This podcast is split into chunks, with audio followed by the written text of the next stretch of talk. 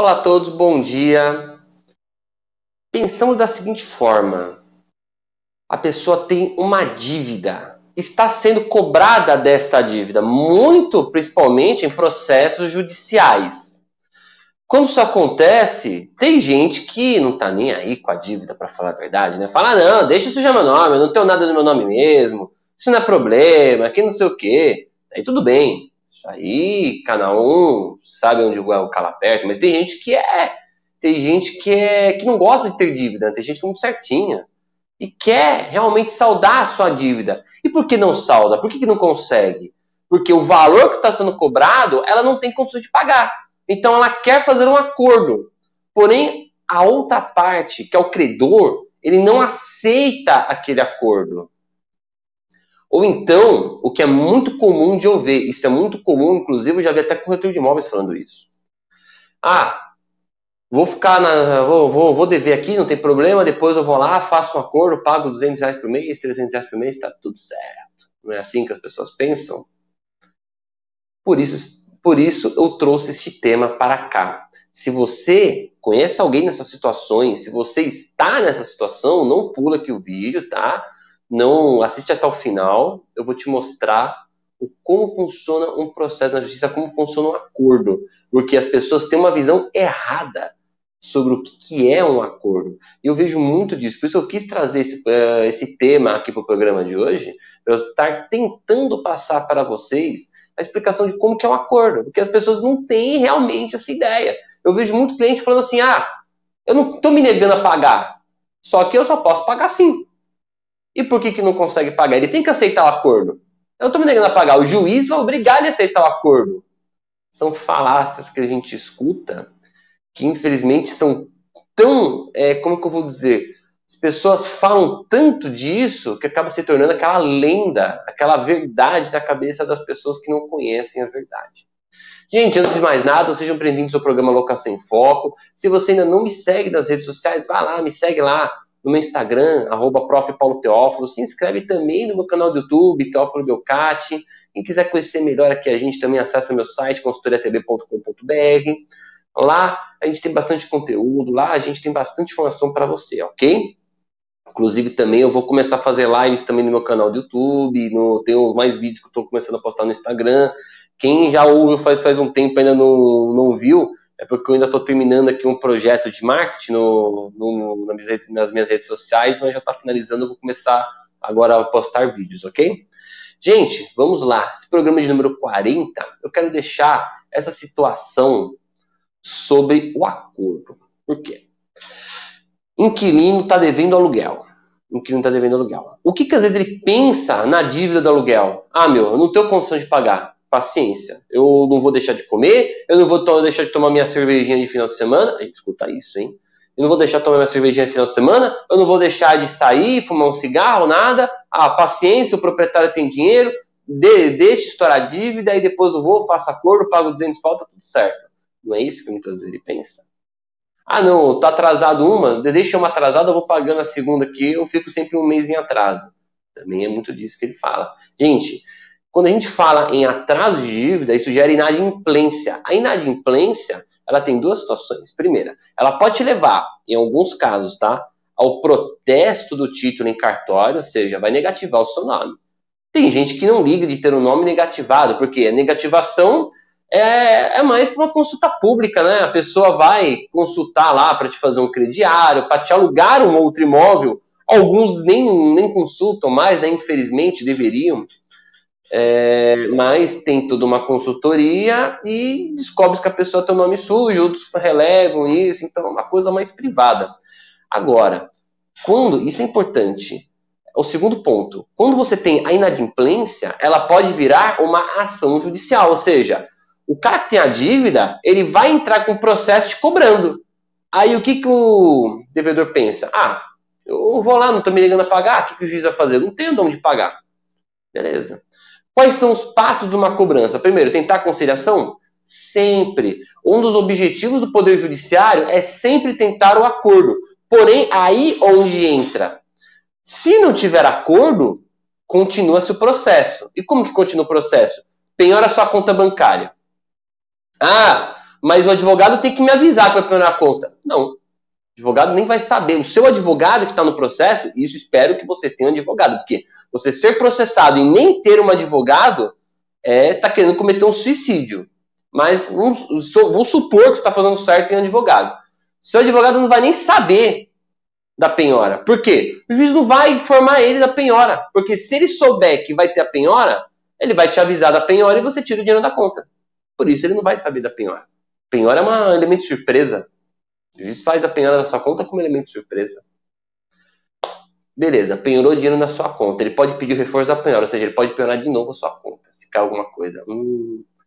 Aí não tem nada na sua conta ou estava baixo. Ah, mas é conta salário vai ficar bloqueada, tem que pedir o desbloqueio para o juiz. Quanto tempo demora esse desbloqueio? Meu, demora. Não é uma coisa que é rápida para resolver, porque o juiz ele não vai olhar, falar, ah, conta salário eu vou desbloquear. Ele vai abrir prazo para o credor se manifestar. Aí depois ele vai decidir se ele precisa de mais algum documento para demonstrar que aquela conta não pode ser penhorada. Difícil. Passou disso, vamos ver. O que, que tem no nome dele? Tem um carro no nome dele. Ah, mas o carro está financiado pelo banco. Tudo bem. Isso não quer dizer que o carro não possa ser penhorado. Só quer dizer que a preferência do crédito é do banco, não é sua, e não é do processo. Preferência do crédito primeiro do banco. Mas não quer dizer que o carro não possa ser penhorado e que você não possa perder o carro. Ou que o carro fique bloqueado e você não possa nem circular mais com ele. Eu tenho uma casa no meu nome. Descobriu que tem uma casa no meu nome que eu estou pagando financiamento. Ótimo, vai penhorar a casa, mas estou pagando financiamento. É a mesma coisa. Isso não quer dizer que a casa não pode ser penhorada. Quer dizer que ela vai, se ela for suficiente para pagar a dívida, beleza, paga a dívida, o resto devolve para o banco. E se sobrar alguma coisa, fica para você. Ah, mas é bem de família. Oh, legal, eu tenho que. Eu sou advogado, na verdade, eu tenho que mostrar para o juiz que é um bem de família. Chega uma situação que você não consegue mais ter nada no seu nome, que tudo que você comprar vai ser penhorado. Qualquer coisa que você tiver no seu nome vai ser penhorado. Você não pode ter mais nada no seu nome. Mas eu quero fazer um acordo, só que eu não posso pagar do jeito que ele quer. Veja, aí entra a situação. Quando você faz um treinamento de mediação, de conciliação, você aprende que a conciliação ela envolve a empatia da parte, se colocar no lado do outro, do outro perdão, é, entender, compreender o lado do outro. Quantos fazem isso? Se você tem uma dívida que você está cobrando, muitas vezes você vai se colocar no lado do outro. Mas só que muitas vezes o outro já quebrou a sua confiança. E você não tem mais a confiança de lhe dar outra chance. Eu tive acordos aqui no escritório que a gente fez aqui em algumas parcelas, legal, a gente se colocou no lugar do, do devedor, bonito. Aí o devedor atrasou três, quatro parcelas e tocou, chutou o pau na barraca. Eu tive que entrar com o processo. Ele tentou renegociação comigo. Você já me quebrou um acordo. Eu não confio mais em você. Se você quer fazer um acordo agora, legal. Então a gente vai fazer em três vezes o acordo. Não, mas assim eu não posso. Então eu vou penhorar sua casa, vou penhorar o que você tiver. Como que eu vou ter empatia com uma pessoa que já quebrou a minha confiança? E outra coisa, eu, o, meu, o, seu, o cliente teve um prejuízo, vamos supor assim, o inquilino ficou, ficou dois anos sem pagar o aluguel. Por quê? Porque demorou dois anos para sair o despejo. Ele demorou seis meses para querer entrar com o despejo. Depois o processo teve a parada, a pandemia, demorou dois anos aqui a dívida para cobrar. Aí o inquilino vem, ah, não, faço aqui, minha dívida tá, sei lá, estar, tá 30 mil reais. Eu faço aqui 200 reais por mês, é que eu posso pagar. Tá, mas se eu receber 200 reais por mês, isso aqui para mim não compensa, não paga nem o custo que eu tive. É a mesma coisa que eu não ficar sem nada. Ah, mas antes de receber um mau acordo, antes de receber alguma coisa, eu não receber nada. Não, eu não cheguei nessa situação. Para mim, receber esse valor é o mesmo que não receber nada. Veja, eu estou me colocando agora no lugar do credor. Para você poder entender o porquê credor não aceita esse tipo de acordo. Ah, não estou me negando a pagar. Cara, eu vou penhorar sua casa, seu carro, penhorar tudo. Eu não quero saber. Eu vou sujar seu nome, eu vou fazer um estrago na tua vida. Eu não vou receber nada, mas vou fazer um estrago na tua vida, cara. Você não vai poder nunca mais ter nada no seu nome. Ah, mas a dívida prescreve em cinco anos, correto? Não. Isso é outra lenda jurídica. A prescrição, esse negócio de caducar a dívida, gente, é uma lenda que, que, que o pessoal fala que é o seguinte: como é que funciona? Eu tenho uma dívida. O credor tem cinco anos para cobrar, ponto. Isso depende do prazo. Eu tô falando uma regra geral, tá? Porque depende, depende da dívida, às vezes o prazo é menor, às vezes o prazo é maior, mas vai, ter cinco anos para cobrar. Se ele não te cobrou judicialmente essa dívida em cinco anos, aí beleza, prescreve a dívida, o que vocês falam caduca, né? Quando ele te cobra, já te cobrou. Ele já te cobrou a dívida. Ou seja, não tem caducar nada, não tem prescrição nenhuma. E aí entra o outro ponto que a gente traz. Essa dívida só vai prescrever se ela ficar parado o processo mais um tempo. Acho que são dois anos, cinco anos de cabeça eu não tenho. Eu vou pedir desculpa para quem está assistindo, mas de cabeça eu não tenho bem esse prazo. Mas só se o processo ficar arquivado. Por quê? Porque não localizou nada, o arquivo processo e fica sem movimentação nenhuma durante um certo prazo temporal. Aí a dívida prescreve. E tem processos que a gente não deixa prescrever. Eu tenho processo aqui, somente alguns trabalhistas, que eu não deixo morrer o processo. Eu estou toda hora pedindo alguma coisa para o juiz, já faz 15 anos. Eu não estou localizando nada, mas eu não deixo o processo morrer. O cara não vai ter nada no nome dele durante muito tempo. Eu não vou deixar essa dívida prescrever. Então vocês veem que esse negócio, ah, há cinco anos não posso ter dívida, prescreve, com uma limpo, certo? Não. Outra coisa, prescreve a dívida a pessoa entrar. Não quer dizer que a dívida não exista mais. A dívida prescreve mesmo em 10 anos. Olha que, que coisa, né? Aí sim, prazo decadencial de 10 anos. Gente do céu, é, você ter o conhecimento, saber o que acontece, saber o que, que é cobrado é importante. Por isso que eu trouxe esse vídeo aqui. Porque as pessoas muitas vezes é, não fazem um acordo direito para resolver o seu problema, porque elas têm essa ideia, ah, não, eu estou devendo 20, eu vou, faço acordo de 10, está tudo certo, pelo menos o cara recebe alguma coisa. Não é assim. Ah, mas eu tenho dívida com o banco. O banco me cobrou um juros absurdo, de 20 passou para 50. Eu vou lá, faço acordo, pago 22 lá e eles resolvem. Antigamente dava certo, hoje em dia nem sempre mais está dando certo. Por quê? Porque o banco está terceirizando dívida para escritórios. E os escritórios, tanto de cobrança como de advocacia, eles são remunerados pelo acordo. Então, eles têm a faca, eles têm a faca na mão de negar um acordo desse. E você não vai poder negociar com o banco, porque a dívida está terceirizada. Veja que a dívida hoje para você saldar não é uma coisa tão simples. O ideal é, vai fazer um acordo, pensa num acordo que vai ficar bom também para pro, pro, pro credor. Ah, eu não posso pagar dessa forma. Então, volta para tudo que eu falei no começo do vídeo, entenda que tudo isso é o que vai acontecer com você. Você vai sofrer penhora, constrição, você vai sofrer tudo. O oficial de justiça vai entrar na tua casa, vai penhorar o que você tiver. Isso é possível. Então, quando eu faço um acordo, eu estou falando que eu tenho uma negociação entre as partes. Ora, o que é negociação? Eu sou credor o que, que você vai me oferecer nesse momento do processo para eu evitar de começar a te penhorar bens? Você vai me oferecer o quê? Que é mais rápido você receber comigo dessa forma do que você penhorar meus bens. Ah, legal. Isso aqui ajuda.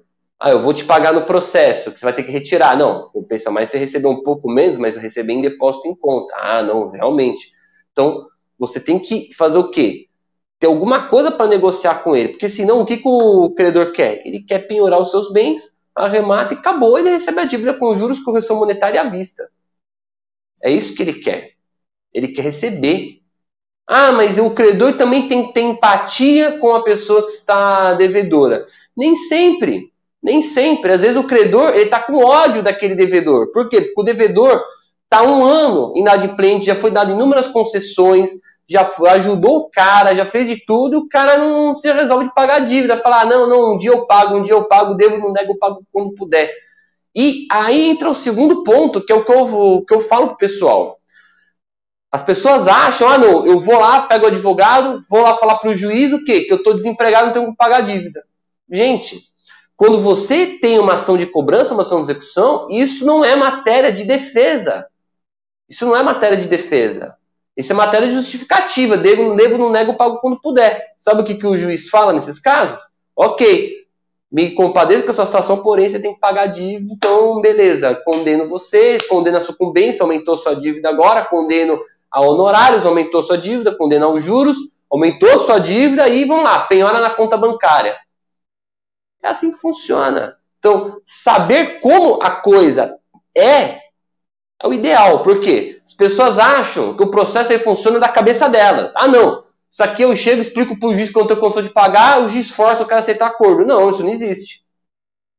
Eu estou tentando fazer esse vídeo de forma mais rápida possível para você entender e tentar quebrar esses paradigmas que a gente tem, porque as pessoas deixam de fazer bons acordos muitas vezes na justiça, porque acha que ah, eu vou lá, faço, pago de qualquer jeito, é, eu falo pro juiz que eu não tenho condição, o juiz manda o cara aceitar o acordo. Isso não existe não, viu?